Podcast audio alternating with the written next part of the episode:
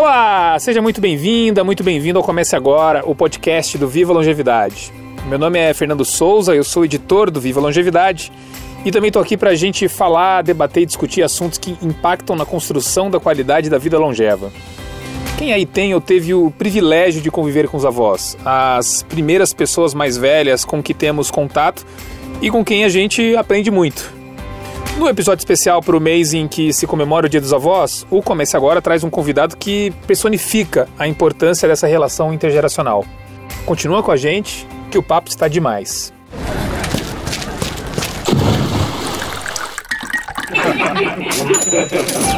Comece agora. Comece agora. Comece agora. Comece agora. Comece agora.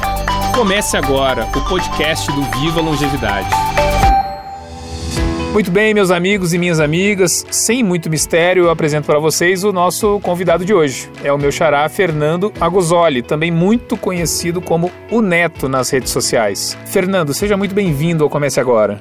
Obrigado, fico super contente com o convite. É sempre um prazer poder multiplicar um pouquinho da história da minha avó, desse legado que a gente construiu juntos e fico super contente. Bom, além de ser o neto, o Fernando é também jornalista e escritor. Para quem não te conhece, Fernando, conta um pouquinho dessa sua relação com a sua avó Nilva. Por que, que ela era tão especial? A avó Nilva sempre foi uma, uma grande amiga. Nós tivemos uma relação muito bonita de amizade, realmente. É, ela, desde pequenininho, quando ela convivia com o netinho, ela buscava os interesses da minha geração, sempre. Ela tinha um interesse muito grande por diversificar as perspectivas dela para conversar com o neto sobre algo que gerasse é, um, um, um, interesse maior. Nós construímos então essa, essa relação afetiva muito forte desde o início e vovó acabou, com o passar dos anos, desenvolvendo a doença de Alzheimer e a partir dessa evolução da doença eu tomei algumas decisões e dessas decisões, desse convívio com vovó e também com a doença, surgiram os projetos, os múltiplos projetos, dentre eles os livros que falam um pouco sobre a descoberta do diagnóstico, sobre a evolução da doença e também sobre a perda da vovó. E você mudou de vida para cuidar da sua avó, né? E geralmente é o contrário, né? São os mais velhos e, e, principalmente as mulheres, os responsáveis por cuidar de alguém. Em que momento você decidiu que precisava ou, ou devia fazer isso? Eu era um gurizão, né? Eu tinha 20 anos quando é, deixei a faculdade de lado, parei certas funções da minha vida naquele momento para cuidar de vovó quando a doença de Alzheimer, a, a demência já evoluía, na verdade.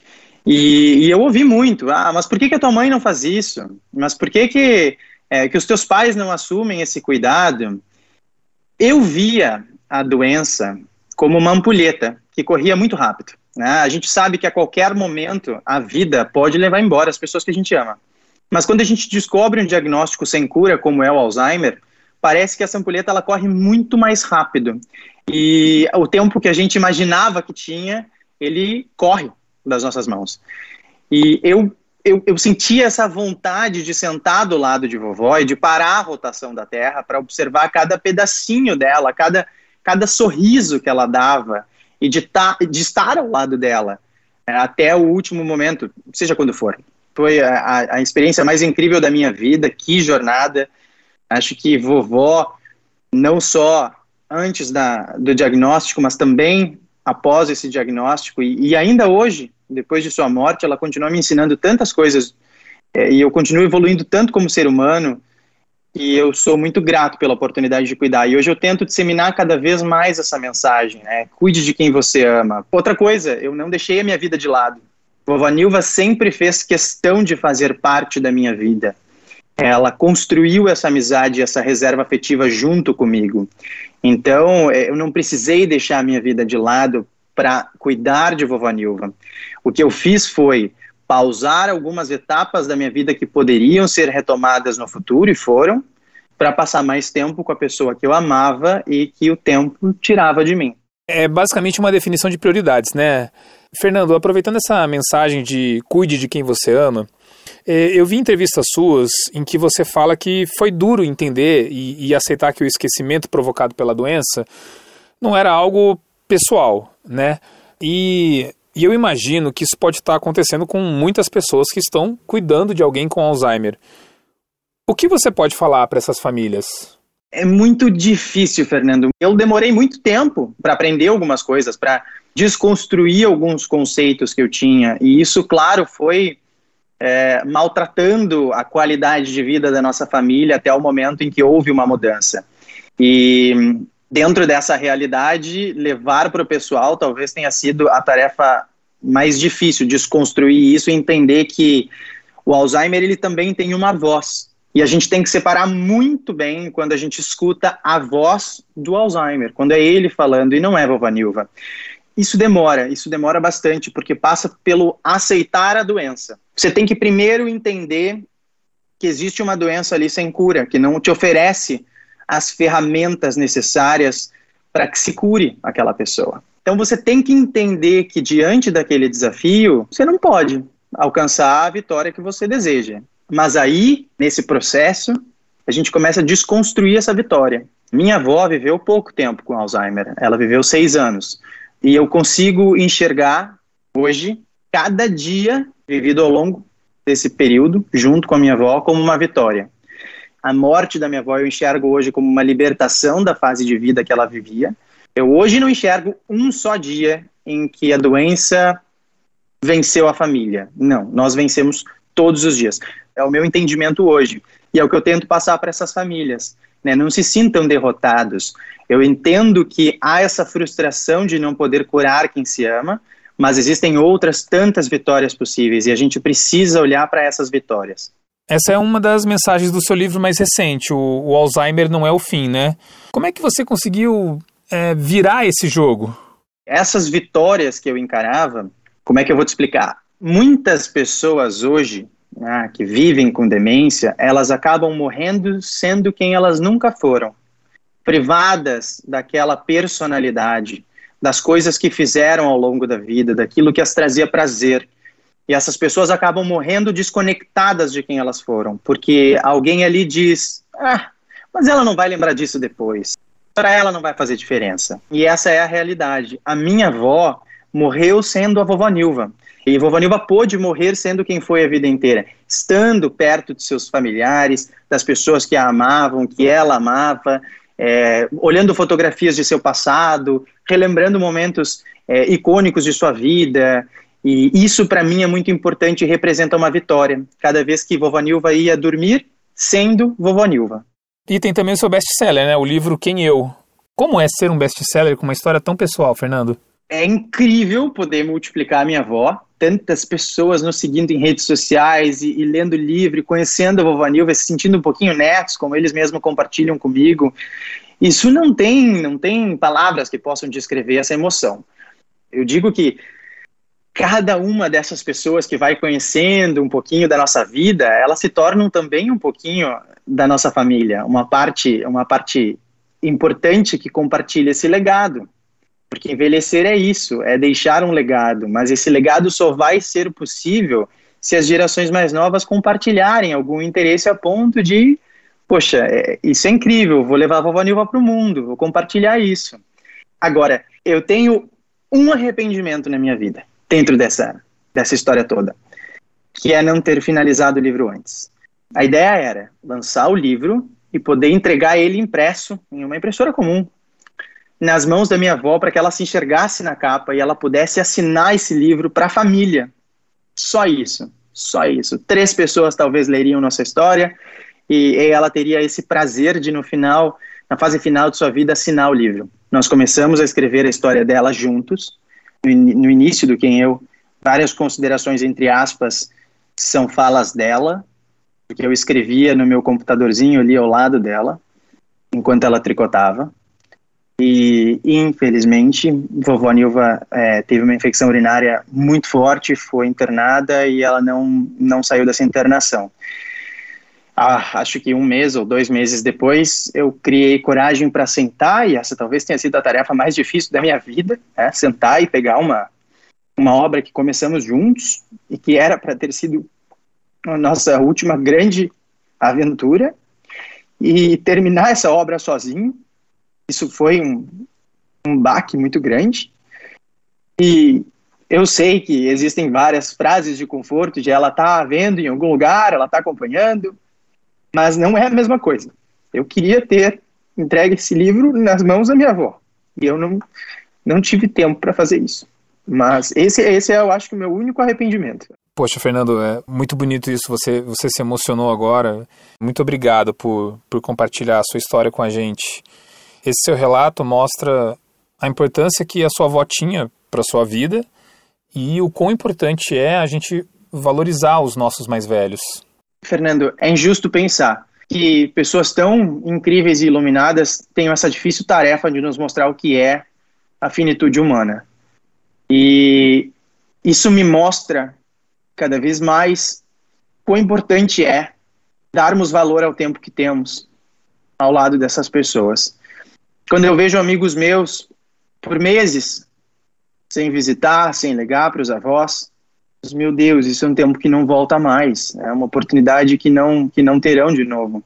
Eu vejo que construir esses vínculos né, vai muito além dessa, dessa relação intrínseca, como eu disse antes, de ser uma avó. Né, é construir um laço, é construir uma reserva afetiva. E todos nós temos a capacidade de conviver com outra geração. Nós temos vizinhos, temos tios, temos outros parentes, temos amigos, né, podemos ser amigos. Existe esse preconceito do termo é, da palavra amigo, quando a gente ouve um jovem falando, ah, meu amigo, a gente imagina alguém da mesma faixa etária, mas por que não um idoso de 80 anos? É muito possível e deve ser possível. E a gente tem cada vez mais que incentivar isso nas escolas, esse valor de, de, solidariedade, né, de ser um voluntário. A gente precisa incentivar essas crianças cada vez mais a enxergarem nesses idosos amigos, relações possíveis, relações positivas. Então, Fernando, ouvindo toda essa sua história, não só a sua história, mas as de outras pessoas também que têm ou que convivem ainda com seus avós, eu fico viajando um pouco, porque eu tive pouquíssimo contato com os meus avós, né? É, mas, por exemplo, eu vejo a minha filha e a linda relação que ela tem com os três avós vivos dela. E eu mal posso esperar para ser avô. É, mas enfim, é, eu, tô falando tudo isso porque eu queria saber é, se você poderia contar alguns dos momentos marcantes dessa relação tão bonita que vocês tiveram. Eu imagino que devem ter sido muitos. Muitos, eu precisaria de vários podcasts para falar sobre esses momentos. E, e quando eu lembro da minha, da minha avó, às vezes, assim, eu choro, choro pra caramba. E e eu escuto tantos meus amigos dizerem, ou outras pessoas dizerem, tu não pode chorar, ela não ia querer te ver chorando. Mas como assim? Eu, quando for um avô e eu for embora, eu quero ver todo mundo chorando. Porque eu vejo os vídeos da avó, eu caio na gargalhada e eu me emociono de diversas maneiras. São, são várias as emoções possíveis, né?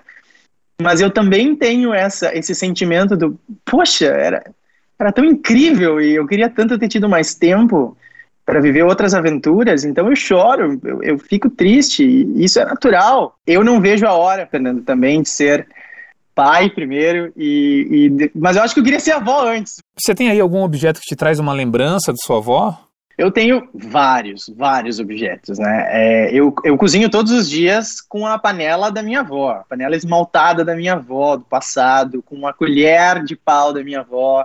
É, eu tenho numa caixinha, aliás, aqui eu tenho um, um baúzinho que era dela, onde eu guardo o esmalte que ela usava todos os dias, a, o batom que ela usava, porque minha avó era extremamente elegante. Tenho a vela também de aniversário dela, 77 anos, e era sempre rosa tudo. Mas tem um objeto que faz parte do meu dia a dia de forma como nenhum outro, que é esse anel. Minha avó não tinha, não tinha nada para deixar, nada material para deixar para a família, né? Bom, eu não preciso nem dizer tudo que minha avó me deixou, todas as experiências incríveis e, e, e o que eu sou hoje, não dá para dissociar isso da experiência que tive, da relação que tive com a minha avó. Então eu sou grato porque o Fernando que existe, existe por conta de toda essa relação, mesmo das partes difíceis. Acho que esse anel é uma lembrança de tudo isso uma lembrança de que, independente do desafio, eu, eu nunca arredei o pé. Eu, minha mãe, a gente nunca arredou o pé. E eu, eu, eu olho para ele com muita. de forma muito saudosa, assim. É, vou, vou parar, senão vou começar a fungar. É, as memórias mexem demais com a gente. Ô, Fernando, esse episódio ele vai ao ar bem próximo do Dia dos Avós. Que mensagem você tem para os netos e para as avós que, que estão nos escutando? Sejam amigos, encontrem, encontrem alguma coisa em comum e isso passa por terem interesse de fazer isso também. E convivam. Essa convivência, ela não tem preço, ela não vai retornar em nenhum momento das vidas dessas pessoas, das nossas vidas, e participem da vida um do outro, né? Conheçam a biografia, conheçam as memórias, compartilhem essas memórias e construam um legado juntos. Acho que essa é a melhor mensagem para deixar. Olha, Fernando, muito obrigado pela sua participação. Foi uma conversa emocionante e, enfim, me fez aqui lembrar de várias coisas. E também me fez ter um pouquinho de inveja de não ter tido uma relação assim tão, tão intensa com, com os meus avós. E tem uma coisa que você falou que, que estranha um pouco o fato dessa história ser tão curiosa, de gerar tanto interesse, mas eu acho que é porque a gente às vezes ainda estranha e ao mesmo tempo se encanta com demonstrações tão gratuitas de amor e de, e de cuidado com, com o outro. Parabéns pela sua história. Obrigado, Fernando. Foi um prazer compartilhar com vocês. E tem, tem passagens da nossa vida que ainda me emocionam e que eu espero que me emocionem para o resto da minha vida, porque elas foram muito importantes de fato. Em uma, das, em uma palestra, eu nunca vou esquecer, uma palestra onde eu, eu chorei pra caramba. Uma das primeiras palestras, buenas, eu chorei em todas, mas nessa em particular eu chorei muito e eu falei, eu me desculpei com, com o médico que havia me contratado para dar essa palestra. Eu disse, olha, desculpe, aquele momento ali eu, eu chorei pra caramba. E ele disse, Fernando, tu trabalha com a tua história e no momento em que essa história não te emocionar mais, ela vai ser puramente um trabalho e aí ela perde o sentido dela. É um prazer poder compartilhar ela, seja chorando, seja rindo, de qualquer forma. Falando nisso, é, histórias emocionantes são muito bacanas de contar. E o Fernando trouxe pra gente um pouquinho da história dele com a avó Nilva e os muitos objetos que ele tem e que lembram a avó e essa relação tão bonita entre eles. Você também tem aí na sua casa algo que traz essa lembrança boa dos seus avós? Então eu queria fazer um convite, na verdade três. Lá no Instagram da Bradesco Seguros tem um vídeo em homenagem ao Dia dos Avós que está muito bonito e muito emocionante. Corre lá para ver, é o arroba Bradesco Seguros. O segundo convite é para você visitar agora o Viva Longevidade para saber mais sobre como valorizar os nossos mais velhos. É só acessar aí do seu computador ou então do seu celular o seguinte endereço: bradescoseguros.com.br barra Viva a Longevidade. Esse finalzinho é todo junto. E o terceiro, mas não menos importante convite, é para também continuar ouvindo os outros episódios do Comece Agora por aqui. Assim você começa a construir aos poucos a sua qualidade de vida longeva para, se for a sua vontade, ser a avó ou avô querido do seu neto ou neta. É isso. Um abraço e até a próxima. Comece agora o podcast do Viva Longevidade.